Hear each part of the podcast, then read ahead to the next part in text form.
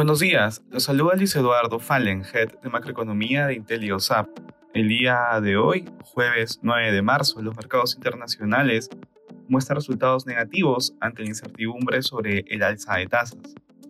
De manera particular, en Estados Unidos los futuros muestran resultados negativos, mientras los inversionistas asimilan las señales del presidente de la Fed, Jerome Powell, luego de que dijera frente al Congreso de Estados Unidos que no se había tomado una decisión sobre el ritmo del próximo movimiento.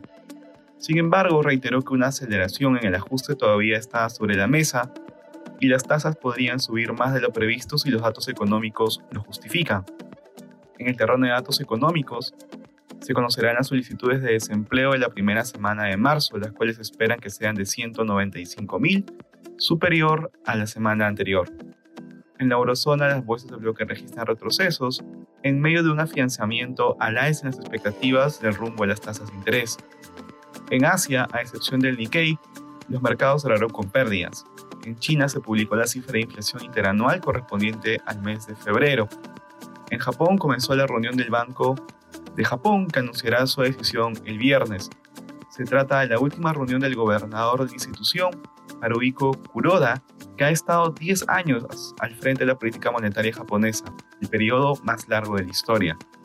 Respecto a commodities, el precio del oro avanza durante la jornada. Por su lado, el precio del cobre baja y finalmente el precio del petróleo sube, ubicándose alrededor de 77 dólares el barril de WTI.